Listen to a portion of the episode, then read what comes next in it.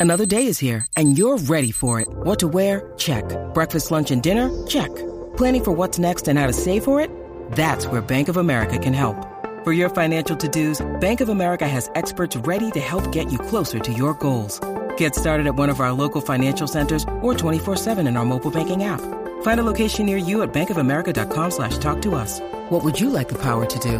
Mobile banking requires downloading the app and is only available for select devices. Message and data rates may apply. Bank of America and a member FDIC. Hola a todos, soy Víctor Abarca y estás escuchando Expreso con Víctor, el podcast diario sobre tecnología, tecnología que importa y cultura digital. Y bien, en el episodio de hoy nos vamos a hacer eco de las últimas e históricas horas relacionadas con las criptomonedas, las divisas digitales que han experimentado además una caída, pero pero sin precedentes. Vamos a analizar un poco qué es lo que ha pasado, pero también vamos a hablar de los nuevos auriculares de Sony, bien, los XM5, los estrenos de las principales, las principales plataformas de streaming y también, obviamente, como es viernes, de las noticias relacionadas con el mundo de los videojuegos. Así que allá vamos. La primavera está trayéndonos una barbaridad de lanzamientos, sobre todo esta última parte, o mejor dicho, esta última semana ha sido como, ¿qué es lo que querías, Víctor? ¿Que no tenías eh, gadgets? ¿Que no tenías cosas de las que hablar y analizar? Pues venga, pum, pum, pum, ya sé cómo ha sido todo esto. Y la verdad es que los esperos de esta semana, como te decía, han sido un poco una especie de, ejemplo de todo esto. Si ir más lejos, el episodio de ayer fue una, una especie de monográfico sobre todos los dispositivos, especialmente los presentados por Google, pero también hablamos de Sonos. Volvemos al sonido, ¿vale? Y vamos a empezar por ahí porque lo vamos a hacer de la mano de Sony. Y es que los últimos auriculares de la compañía fueron presentados en el día de ayer, aunque no van a salir a la venta hasta el próximo 20 de mayo. Los nuevos WH-1000XM5 se presentan como unos auriculares con cancelación de ruido, eh, algo diferentes a los modelos anteriores. Pero escucha, si quizás no sabes qué auriculares o de qué, auriculares estoy hablando, porque los mm, nombres de Sony son como nombres en código, ¿vale? Cuando digo los W, ¿vale? 1000XM5 eh, son los auriculares grandes de diadema, ¿vale? Los que, no los chiquititos de botón, sino los grandes, que se hicieron súper famosos en la generación 3, la generación 4 mejoró muchísimas cosas. Son los auriculares que he estado utilizando principalmente para mis viajes cuando no me llevaba los AirPod Max. Y mm, eh, también además que tienen eh, conector de jack, eso está súper bien. Y ahora los han actualizado, pero han actualizado bastantes cosas. Y una de ellas ha sido en cuanto al diseño.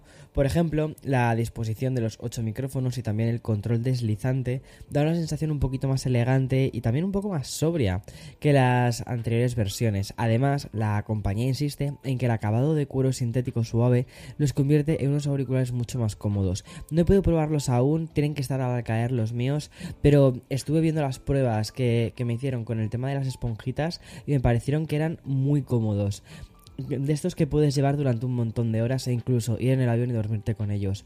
Bueno, pues Sony ha informado que estos 1000 XM5 vienen con una mejora en cuanto a la cancelación de ruido, sobre todo en el ruido de las frecuencias medias y altas, algo que han conseguido gracias al añadido eh, segundo procesador. De esta manera hay una, hacen una cosa que se llama Auto NC Optimizer, que es como Noise Cancelling Optimizer, y que lo que hace es eliminar el ruido del entorno sin que nosotros tengamos que hacer absolutamente nada. Es decir, no hace falta que cambiemos las cosas, que cambiemos nada en la configuración, no, todo lo hace automáticamente. Y respecto a los modelos anteriores, permanecen los controles de audio, el botón para cambiar entre el modo eh, de noise cancelling y también el de ambiente. Y hay una cosa, una función que sigue estando y que a mí personalmente es una de las cosas que más me gusta de estos auriculares y es que cuando pones la mano abierta, o sea, la, la pones como cerca de uno de los auriculares, de repente escuchas todo el sonido ambiental de una forma como magnificada, ¿no? Para que, yo qué sé, tipo estás, vas a ir a pedir un café, ¿no? Y tienes las manos ocupadas, no puedes quitarte los auriculares, lo que sea. Bueno, pues te acercas así un poco la palma de la mano y eh, separa el separa la música bueno no, miento no separa la música lo que hace es amplificar magnificar los sonidos que tienes a tu alrededor y vas a poder decirle al señor del café sí hola quiero ese aislate porque soy súper básico y estoy en verano pero bueno en fin tengo muchas ganas de probarlos y ya está ah por cierto como te decía antes sale en el día 20 de mayo costará 399,99 dólares o sea 400 y dentro de nada tendrás un análisis en el canal así que ya sabes, si no estabas suscrito, suscríbete. Qué básico, ¿no? Hablando de Ice Lattes y pidiendo a la gente que se suscriba. Víctor, ¿qué te pasa? ¿Cómo se nota que es viernes? En fin, también tenemos que dar la bienvenida a otros altavoces de Sonos, en este caso unos portátiles. Estoy hablando de los Sonos ROM, que son unos dispositivos Bluetooth con 10 horas de reproducción y atención, llevan un micrófono que lo convierte en el altavoz que, que funcionará con el nuevo ecosistema que está planteando la compañía. Como ya te dije en el episodio de ayer, esto es el Sonos Voice Command, que es una especie de control de voz que va a permitir iniciar la reproducción de canciones, pasarlas, ajustar el volumen e incluso enviar audio a otros altavoces de la marca, formando así una especie de ecosistema de sonos. Es decir, vas a poder decirle a tu Sonos Roam que reproduzca la música en el Sonos Move que tienes en el salón, por ejemplo. Este Sonos Roam sale en tres versiones, en una versión Hola, en la versión Sunset, que es como atardecer, y la Oliva. A mí personalmente la que más me ha gustado, he podido ver las tres en el evento del otro día. Eh, no subido muchas cosas a Instagram, la verdad, o sea, ya publicaré hoy otro vídeo sobre bueno sobre el evento y sobre un montón de movidas diferentes y salen estos altavoces vale a mí personalmente el que más me ha gustado ha sido el oliva y ya está. Eh, me parece como muy muy cool. Además, cara, la verdad es que estaba pensando, digo, toda la tecnología es verde. Mira, hace unos meses Apple presenta sus nuevos teléfonos, o sea, el iPhone 13 y el 13 Pro y el Pro Max en color verde. Em, el nuevo teléfono del Pixel 6A del que te hablaba ayer, ¿vale? El color estrella con el que ha salido ha sido el color verde, el color verde sage. Y em, ahora, o sea, y Sonos saca unos auriculares, o sea, unos altavoces, perdona, y uno de sus colores es el verde. O sea, ahora es como que no puede faltar el color verde, esa especie de verde más apagado, no un verde tirando hacia amarillos, sino que le han metido un poquito de azul. Es muy curioso. Bueno, y el precio de este nuevo dispositivo, este Sonos Sound, va a ser de 179 dólares y se puede encargar a través de la web oficial de la compañía. Creo que en España cuesta 199 euros, ¿vale? Y ahora toca hablar de un tema un poco complicado porque lo que ha ocurrido esta semana con las criptomonedas debería tratarse con muchísima delicadeza. Primero por el gran debacle protagonizado por la criptoluna, una divisa digital que ha pasado de valer 20.000 millones a casi cero. Una caída que ha arrastrado a todo el sector, incluyendo un, descenso del Bitcoin de un 17%. Por su parte, Ethereum, que es la segunda moneda o criptomoneda más importante, también ha sufrido una caída, pero del 23%.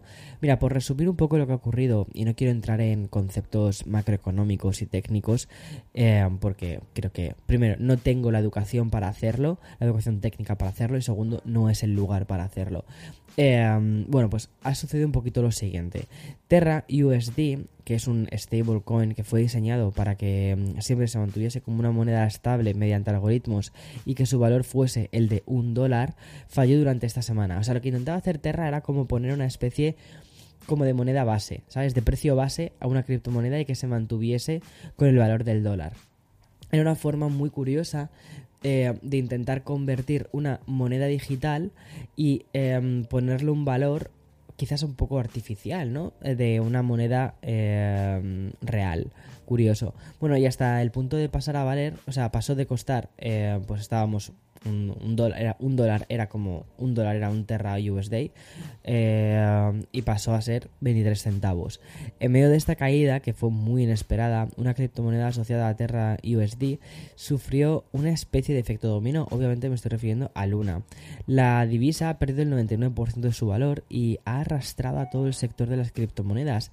Y lo peor ya no es la pérdida económica de todo esto, que está valorada en unos 193 mil millones de euros euros en un solo día, sino ver webs oficiales de estas monedas y subforos de Reddit que se han llenado pues con teléfonos de asistencia para atención, prevenir el suicidio, prevenir el suicidio, o sea, es que es muy fuerte, o sea, hay gente que está perdiendo todos sus ahorros y que ahora mismo dicen, ¿qué hago? Bueno, pues habrá que ver un poco cómo evoluciona el mercado y, ya está. Afortunadamente hoy se está produciendo un efecto un poco rebote y tanto Bitcoin como Ethereum ya han subido un 10%. Es decir, hay mucha gente que aprovechó esta caída para comprar Bitcoin y Ethereum y de ese modo pues decir, hmm, ahora que está más barato, compro. Hay que recordar que además Bitcoin sufrió una caída del 80% de su valor en 2018 y después se recuperó hasta los niveles conocidos en los últimos meses. Entonces, a ver, yo no estaría demasiado, demasiado preocupado y mucho menos al nivel al, al de, o sea, al que está llegando mucha gente, que es el de, yo qué sé, el de planteárselo lo último, ¿sabes? No. Pero bueno, es que tampoco quiero, tampoco me puedo imaginar en lo que se ha tenido que meter mucha gente, o sea, habrá eh, metido muchas trampas, ¿no? Eh, para poder adquirir estas cosas, pensando que eh, todo este mercado iba a ser muy rápido, iba a ser muy... Pues que las cosas rápidas también son muy volátiles, es que no sé. En fin, en cualquier caso, Voy a hacer una pequeña pausa y continúo con un bloque mucho más entretenido que es el de los videojuegos y después, por supuesto, seguir de streaming. Así que allá voy. Bueno, vamos a hablar ya de videojuegos, ¿vale? Y es que esta semana hemos conocido que El Señor de los Anillos tendrá una versión para móviles justo el año en el que también vamos a ser testigos de la adaptación en formato serie que Amazon va a estrenar en septiembre. O sea, este año vamos a tener Señor de los Anillos, pero para rato. Vale, el juego, ¿cómo se llama? Se llama The Lord of the Rings Heroes of Middle Earth. Está siendo desarrollado por Electronic Arts y Middle Earth Enterprises. Y se presenta como un juego de rol coleccionable que va a incluir combates por turnos y una amplia lista de personajes de todo el vasto, aquí te estoy leyendo, ¿vale? De todo el vasto universo de El Señor de los Anillos y El Hobbit. Bueno, pues, pues genial. Muchísimas gracias Electronic Arts. Esto es exactamente lo que necesitábamos para meterme en casa y no salir. Ya está. Bueno, es una versión free to play para móviles. No va a ser la única que tengamos de hecho próximamente. Y es que la propia Middle Earth Enterprises debería lanzar en algún momento de este 2022 el The Lord of the Rings Gollum. Por cierto, siguiendo con estas franquicias, las licencias y las adaptaciones, desde esta semana tenemos disponible el crossover de King Kong y Godzilla dentro de Call of Duty Warzone. Es decir, cosas que pensábamos que no necesitábamos, pero que cuando las tienes dices, hola, mm, quiero eso, gracias. Este nuevo modo que ha añadido Activision va a permitir competir contra otros monstruos que podrán atacarnos en cualquier momento.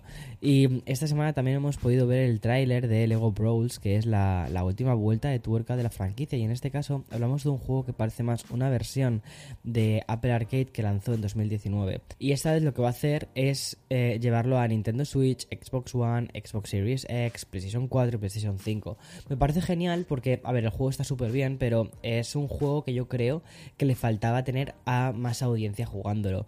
Es un. Es, realmente es un Smash Bros. ¿Vale? Pero eh, hecho en el mundo del Lego. Nos va a permitir construir personajes para después competir con otros personajes. Por cierto, y aunque no llega hasta finales de verano, ya puedes realizar tu pedido desde la web de Bandai Namco. O si no, pues, chico, te suscribes a Apple Arcade, que son 5 pavos y tienes un montón de cosas muy buenas. Y ya por último, y antes de entrar a repasar los estrenos de plataformas de streaming, quiero contarte que Steam Deck recibió otra actualización esta semana y se trata de una mejora que estaba solicitando desde su lanzamiento. Valve ha añadido una opción que nos va a permitir personalizar las diferentes configuraciones de rendimiento. Es decir, vamos a poder establecer y cambiar los perfiles de cada título, optimizando así funciones como la tasa de refresco o los fotogramas por segundo. De esta manera no solo vamos a mejorar la propia experiencia del juego, sino que también vamos a aumentar el rendimiento de la Steam Deck. Por ejemplo, eh, aumentando la batería, que es algo que no ha gustado demasiado a los primeros usuarios de la Steam Deck. Aunque por lo general todos los comentarios que estoy escuchando y leyendo sobre la Steam Deck son súper buenos. Y estoy aún triste de decir, mmm, voy a pillármela. Bueno, de hecho, espera, que he aprendido una nueva, he aprendido una nueva expresión. Soy como, o sea, soy como unos asistentes virtuales, voy aprendiendo eh, em, expresiones poquito a poco. Se llama un chin. Un chin es como estar a punto de, eh, o un poquito de también. Un chin, dame un chin de esto. Em, no sé, es muy curioso. Em, esto creo que, creo que es una expresión de República Dominicana, creo, ¿eh? No estoy súper seguro, pero es que ejemplifica súper bien lo que, o sea, es como muy visual, ¿ves? O sea, es como un chin, un poquito, tal. Bueno, entramos ya en el apartado dedicado a las plataformas de streaming, una industria que se encuentra en un momento bastante compulso con las compañías situadas en diferentes momentos vitales. Por ejemplo, Netflix sigue en su momento más bajo, eh, entonces, bueno, pues también hay que mimarla un poco y que darle un poco de cariño porque, seamos sinceros, también nos ha dado muchas cosas, sobre todo a nivel más popular. Y mm, esa sensación de que nos, de que nos invaden a estrenos y que no aportan mucho valor está cada vez más presente. Y esta semana, lamentablemente, no es una excepción. Solo en 2021 Netflix lanzó unos 500 títulos y para este año manejan un presupuesto de 18 mil millones de dólares para crear nuevas franquicias. Según hemos sabido esta semana, la compañía está con reuniones con todo Hollywood y aunque buscan historias que subviertan los géneros, a cambio no quieren mensajes demasiado tristes. En palabras empleadas desde Netflix no quieren series al estilo de Master of None, eh, es decir, estas llamadas satcoms, sino que buscan comedias luminosas y sencillas tipo Emily in Paris o New Girl, es decir, cosas que te dejan buen sabor de boca y ya está, pero si miramos los estrenos de la semana lo que nos encontramos es muy poca cosa, una serie como El abogado de Lincoln y otro True Crime de título que se llama Nuestro Padre, pero bastante mejor está yendo a Disney Plus que esta semana estrena el reboot de Cómo conocía a vuestro padre y ya tiene fecha para recibir todas las series de Marvel que comenzaron en Netflix. Daredevil, Jessica Jones, Luke Cage, Iron Fist, The Defenders, The Punisher, Agents of Shield, todas estas van a llegar al servicio el próximo 9 de junio. Por cierto, ayer supimos que Disney Plus sí va a lanzar una suscripción mensual que incluirá publicidad igual que ha hecho Netflix, o que ha anunciado, mejor dicho, Netflix. Vale, y Apple TV sigue tope, sigue en forma, y así lo demuestra con el estreno de una nueva miniserie que se llama La serpiente de los Essex. Nos llevará al siglo XIX de la mano del protagonista de Homeland y del mismísimo Loki.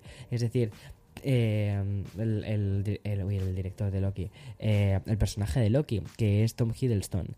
Y ya HBO eh, Max se ha limitado esta semana a estrenar la segunda temporada de su aclamada serie Hacks. Por último, una semana muy discreta en Amazon Prime, además de la familia Adams 2, La Gran Escapada, que por supuesto me la veré, y dos lanzamientos españoles, un documental sobre el artista eh, Lola Índigo y la serie de Telecinco Desaparecidos. Y no me puedo despedir porque acabamos de ver un tuit de Elon Musk en el que comunica que paraliza el acuerdo con Twitter. O sea, mmm, espera que me prepare una taza de té. ¿Vale? Resulta que el mensaje publicado dice lo siguiente. El acuerdo de Twitter ha sido suspendido temporalmente a la espera de detalles que respalden el, el, cálculo de que las cuentas falsas o spam de verdad representan menos del 5% de los usuarios. Este, ese, o sea, ese tweet, ¿vale? O lo que ha causado, mejor dicho, este tweet ha sido que las acciones de Twitter han caído un 20%. La cifra del 5% de cuentas falsas e inactivas fue comunicada el pasado 2 de mayo por la Comisión de Ventas por la Comisión de, perdona, de Valores y Bolsa. Pero me parece muy curioso que este tweet haya generado esta controversia hasta tal punto de disminuir la bolsa en un punto en el que aún no ha sido comprada la compañía. No sé si me sigues, pero ok, wow. En fin, hasta aquí el episodio de hoy viernes. 13 de mayo del 2042. Espero que disfrutes muchísimo de tu día, de tu fin de semana que tienes por delante. He publicado el vídeo de resumen de todas las cosas que presentó Google el otro día, además en un formato muy visual. Eh, dura menos de 8 minutos, o sea, perdón, dura 8 minutos, porque la idea era hacer un vídeo súper corto, súper resumido, pero poder darte un overview de todo de una forma mucho más visual, ¿no? Muy parecida como hice ayer con el podcast Expreso con Víctor, pero llevado a vídeo. Y mm, ya, ah, por último, voy a publicar un nuevo blog. Yay, vuelvo a los blogs. Y, mm, y ya está. Y disfruta, sé feliz. Chao.